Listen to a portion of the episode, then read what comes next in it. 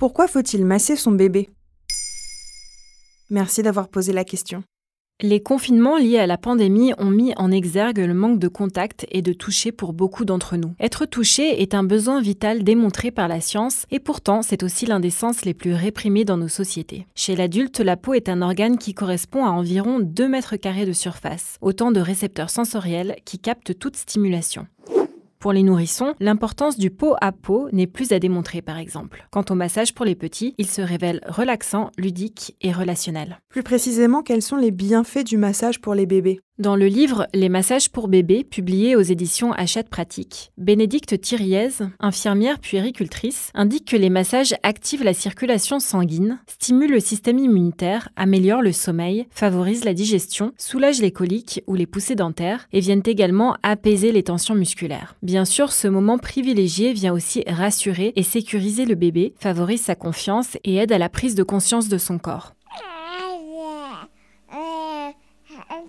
Du côté des adultes, c'est aussi un moment de plaisir et de détente qui crée une connivence avec le bébé, favorise la communication non verbale et participe à la construction du lien d'attachement. Quelles sont les précautions à prendre? Dans un autre livre intitulé Massage pour les bébés et les enfants aux éditions Albin Michel, Jacques Choc, éducateur sportif spécialisé dans l'enseignement du yoga et précurseur en France des massages pour les bébés et les enfants, détaille en effet quelques précautions importantes. Ne pas masser en cas de fièvre ou d'état de fébrilité, ne pas masser en cas de maladie infectieuse, d'éruption cutanée, de fracture.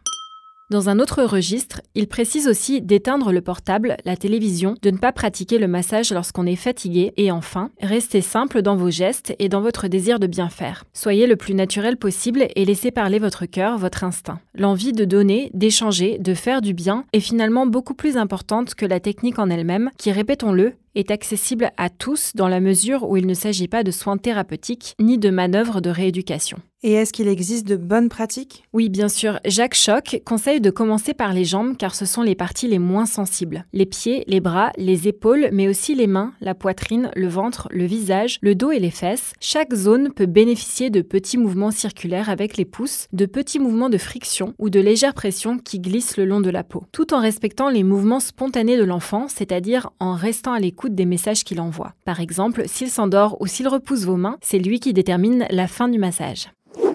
On peut installer le bébé sur nos jambes, sa tête vers nos pieds, ou encore l'installer sur un coussin à même le sol. C'est aussi possible sur une table allongée par exemple. Ce n'est pas indispensable, mais utiliser une huile végétale comestible à réchauffer entre les mains peut rendre l'expérience encore plus agréable. Le meilleur moment est celui que vous choisissez lorsque vous vous sentez disposé à cet échange sensoriel. Un massage matinal stimule la peau et le corps, un massage avant la sieste ou le coucher crée un petit rituel favorable à l'endormissement.